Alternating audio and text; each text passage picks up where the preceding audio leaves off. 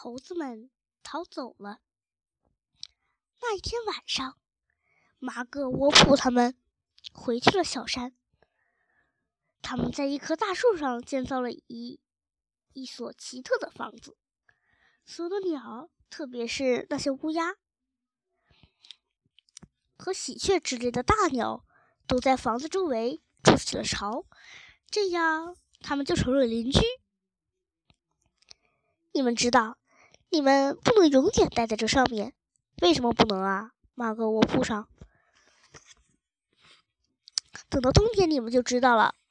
猴子是不喜欢寒冷的天气呢，对不对？百分之一百不喜欢。马哥卧铺说：“这里的冬天非常冷吗？”完全是冰天雪地。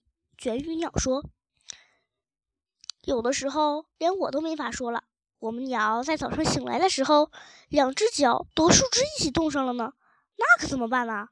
我们一家子会不会在呃冻僵了呀？不，不会的，因为在秋天有有一片树叶掉下来的时候，你们都可以和我一起回到非洲的老家去。别胡说八道了，马格沃普说，火猴子是不会的。你们可以坐在我背上啊。卷羽鸟说，我们一次可你们一个。你们乘坐的可是卷羽超级喷喷气式飞机，而且一分钱也不用花。